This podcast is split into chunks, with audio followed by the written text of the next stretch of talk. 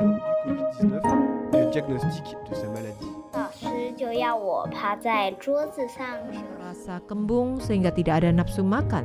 Jadi saya tidak makan. Hello，你好，你现在听到的是少年报道者的读报新闻，我是小管家报道仔。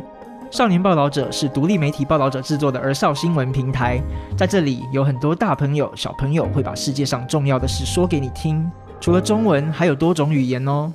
请把耳朵打开，让报道仔为你服务，一起来收听好新闻。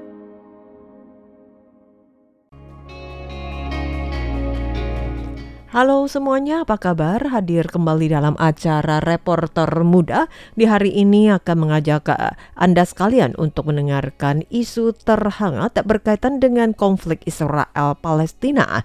Dan dari Reporter Muda yang juga sudah merangkum enam kata kunci memahami mengapa terjadi konflik Israel-Palestina, konflik apa sajakah yang terjadi selama berabad-abad, bagaimana peran komunitas internasional. Mari kita dengarkan bersama isu terkait konflik Israel-Palestina. Dini hari tanggal 7 Oktober, pasukan militan Palestina Hamas menyerang Israel. Mereka mengirim ribuan pejuang memasuki Israel melintasi tembok perbatasan yang menjadi benteng pertahanan Israel. Menyerang 22 kota di perbatasan selatan Israel, membunuh polisi militer, warga dan juga menyandera warga sipil. Aksi penyerangan yang dikenal dengan Operation Al-Aqsa Flood yang diidentifikasikan sebagai insiden 11 September versi Israel menjadi bencana terburuk sejak berdirinya negara Israel. Kemudian pembalasan Israel dengan Operation Iron Sword dengan gencar membom jalur Gaza. Bahkan warga sipil di sana tidak luput dari serangan ini. Dalam waktu kurang dari sebulan, korban dari kedua belah pihak yang tewas telah melampaui angka 7.000 orang. Ini menjadi pertumpahan darah terbesar selama 50 tahun terjadinya konflik Israel-Palestina. Kehancuran dan kematian berakar pada simpul mati sejarah yang memperebutkan tanah dan kedaulatan Israel-Palestina selama bertahun-tahun. Agar lebih memahami situasi yang terjadi, melalui enam kata kunci berikut untuk kilas balik dan menyisir faktor penyebab dendam selama bertahun-tahun ini. Enam kata kunci konflik Israel-Palestina. Tanah perjanjian Tuhan dengan berkisar 2000 sebelum Masehi. Awal mula konflik antara Israel Palestina dimulai sejak berdirinya negara Israel pada tahun 1948, memicu konflik perseteruan yang terus berlangsung hampir satu abad. Siapakah pemilik tanah ini? Dalam aliran Zionisme yang tercantum dalam bab kejadian untuk kitab suci Perjanjian Lama pada tahun 2000 sebelum Masehi, memiliki pandangan tanah Kanaan sebagai tanah perjanjian Tuhan. Dipercayai pada bab al, uh, kejadian Alkitab tersebut, Tuhan memberikan tanah perjanjian kepada Abraham, di mana Abraham selaku tokoh penting dalam agama Yahudi, agama Kristen, Islam, dan sementara putra Abraham, Ishak adalah leluhur bangsa Israel. Sedangkan anak lainnya yang bernama Ismail adalah nenek moyang bangsa Arab dan secara agama kedua suku ras tersebut dapat dikatakan memiliki asal-usul yang sama. Tanah perjanjian Tuhan tidak memiliki batas secara jelas maupun secara kasar berada di wilayah Israel, Palestina, dan Lebanon saat ini. Namun, kisah keagamaan ini kemudian menjadi dasar argumen orang Yahudi yang hendak membangun mendirikan negara di Palestina. Namun pernyataan ini secara agama masih menjadi kontroversi. Sementara orang Yahudi pernah ditindas oleh kekaisaran Romawi sekitar tahun 7000 Masehi menyebabkan mereka menjadi bangsa tanpa negara selama ribuan tahun tersebar meluas di berbagai tempat di seluruh dunia hingga Perang Dunia Kedua berakhir baru mendirikan negara Israel di Palestina. Sejak itulah mulai konflik orang Yahudi Palestina terjadi dan berlangsung lebih dari setengah abad. Hingga saat ini, para peneliti konflik internasional yang berkaitan dengan Israel Palestina, mereka beranggapan untuk memahami konflik Israel Palestina yang terjadi selama ratusan tahun perlu keluar dari kerangka pemikiran tentang partai, suku ras, dan agama. Nah, melainkan harus fokus pada pola pandangan yang bisa melihat dampak yang dihasilkan, pertumpahan darah yang merugikan hak asasi manusia dan dampak kemanusiaan akibat peperangan ini. Deklarasi Balfour tahun 1917 Selama ribuan tahun, orang Yahudi yang tersebar di seluruh dunia awal mula berharap mendirikan sebuah negara dengan deklarasi Balfour dari kerajaan Inggris pada tahun 1917. Deklarasi ini berisikan tiga kalimat pendek namun merupakan dokumen kunci bagi pendirian negara Israel. Isi dari deklarasi tersebut adalah mendukung Zionisme dalam membangun bangsa Yahudi di Palestina dengan syarat tidak merugikan hak-hak suku etnis lokal yang ada. Saat itu Palestina masih menjadi wilayah kerajaan Ottoman. Orang Yahudi adalah kelompok minoritas yang berkisar 6%, selebihnya 94% adalah orang Palestina. Setelah Perang Dunia Pertama, tanah ini dikuasai oleh kerajaan Inggris. Dokumen ini memberikan harapan besar bagi orang Yahudi pada masa tersebut untuk membangun negaranya. Zionisme merupakan gerakan nasionalis yang berasal dari Eropa pada abad ke-19. Saat itu ada gerakan antisemitisme yang kuat di Eropa di mana orang Yahudi mendapatkan perlakuan diskriminasi dan ditindas. Sehingga gerakan ini berharap agar orang Yahudi dapat kembali ke tanah perjanjian seperti yang tertuang dalam kitab kejadian, kitab suci untuk mendirikan negara. Setelah deklarasi Balfour, sebagian orang Yahudi secara bertahap berpindah dan menetap di Palestina. Inilah dasar berdirinya negara Palestina. Resolusi Majelis Umum PBB 181 setelah Perang Dunia Kedua, beberapa negara besar Eropa dan Amerika bersimpati dengan orang Yahudi yang telah diasingkan selama bertahun-tahun ada 6 juta orang dibantai oleh Nazi Jepang, kemudian dicetuskan resolusi Majelis Umum PBB 181 pada tahun 1947.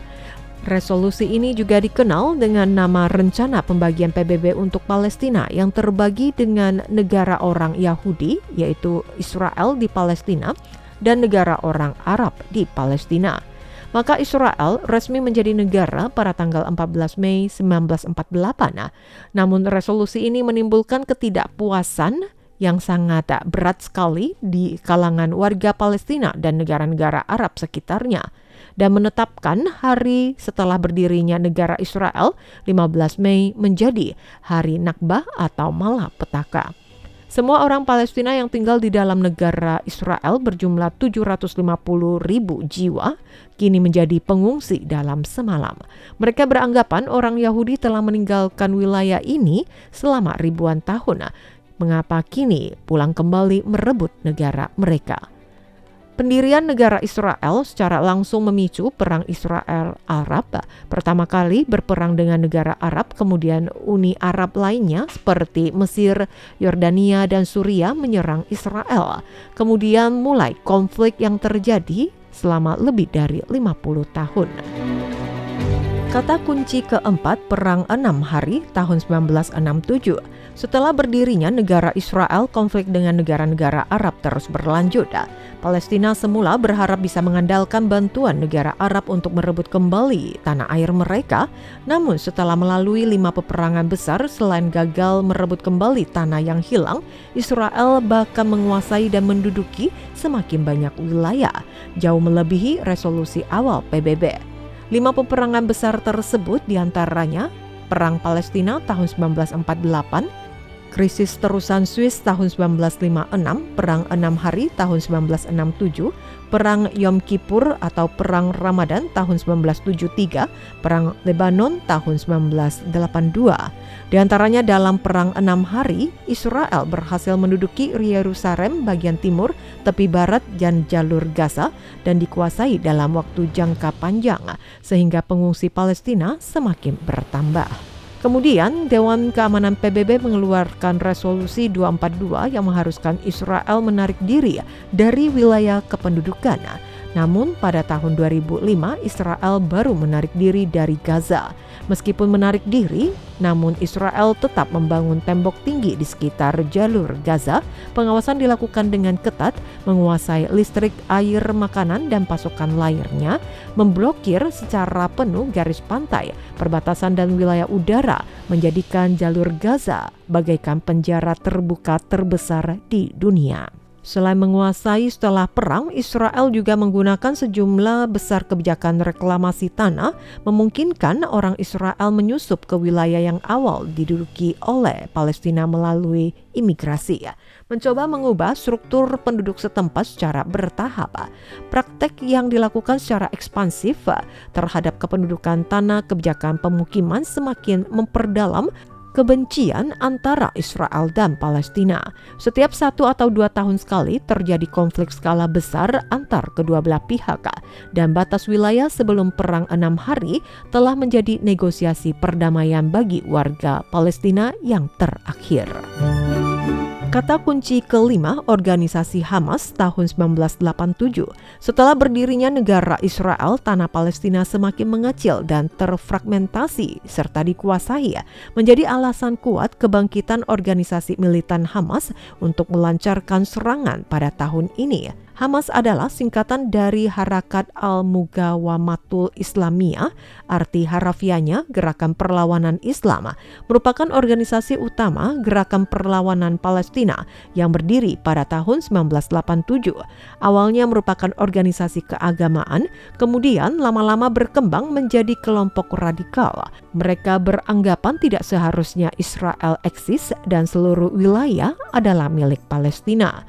Selama bertahun-tahun menghadapi Israel dengan aksi bersenjata, serangan teroris, penculikan, dan cara lainnya yang jauh berbeda dengan faksi-faksi lain, berharap perundingan dengan Israel Palestina bisa berjalan dengan damai. Selain masalah tanah, pemerintah juga menjadi permasalahan besar di tengah struktur pemerintahan otonomi Palestina yang saat ini diakui memiliki status hukum internasional adalah pemilihan Fatah secara substansial menguasai tepi barat, namun permasalahan yang dihadapi adalah korupsi. Faksi lainnya yang menguasai jalur Gaza adalah Hamas dikarenakan cara yang diadopsi lebih radikal sehingga dinilai sebagai organisasi teroris oleh Amerika Serikat, Israel, dan negara Uni Eropa. Meskipun Hamas memperoleh kekuasaan pada pemilu tahun 2006 mendapat dukungan warga secara mayoritas, namun Hamas tidak diakui internasional. Ada warga yang mendukung Hamas agar menolak bernegosiasi dengan Israel, sementara pemerintahan Fatah yang mendapat pengakuan internasional dan berkualifikasi untuk mengatasi permasalahan ini malah dukungan warga relatif kurang, sehingga terjadi permasalahan di Palestina semakin sulit untuk dipecahkan. Kata kunci keenam, perjanjian damai Israel Arab Saudi. Para ahli memiliki dua analisis mengapa konflik Israel-Palestina menghadapi serangan yang paling intens dalam 50 tahun terakhir ini dalam beberapa tahun terakhir ini dengan promosi aktif Amerika Serikat dan Israel berturut-turut menjalin hubungan lazim dengan beberapa negara Arab seperti Uni Emirat Arab dan Bahrain, perjanjian Abraham yang ditandatangani pada tahun 2020 memiliki makna karena Abraham adalah asal usul dari orang Yahudi dan Islam yang sama, maka memiliki makna rekonsiliasi yang kuat. Pada tahun 2023, Israel semakin menjalin hubungan normal dengan Arab Saudi. Rekonsiliasi Israel-Saudi yang berarti bahwa kenegaraan Israel diakui satu demi satu. Secara khusus Arab Saudi juga merupakan tempat kelahiran Islam. Diperkenankan negara lain melakukan hal yang serupa sehingga membuat Palestina semakin sulit merebut kembali tanahnya. Kondisi demikian membuat Hamas semakin merasakan ancaman ini. Selain itu, tahun 2023 memperingati Perang Yom Kippur tahun 1973 memasuki 50 tahun yang dikenal sebagai Perang Oktober atau Perang Ramadana. Perang Yom Kippur merupakan pertempuran penting bagi negara-negara Arab dalam upaya merebut kembali wilayah yang diduduki Israel. Serangan dilancarkan pada 6 Oktober. Kali ini memilih serangan Operation Al-Aqsa Flood pada tanggal 7 Oktober 2023 memiliki makna simbolis. Mengapa konflik Israel-Palestina sulit diselesaikan? Faktanya, selama bertahun-tahun konflik antara Israel dan Palestina pernah muncul peluang kecil untuk berdamai. Pada tahun 1987, tekanan akumulatif bagi warga Palestina selama bertahun-tahun memicu intifada yang pertama. Intifada dalam bahasa Arab artinya membuang, berharap Palestina bisa melepas diri dari penindasan Israel. Tindakan mereka lebih condong pada aksi protes non-kekerasan dalam skala besar, tetapi selalu diikuti dengan konflik kekerasan.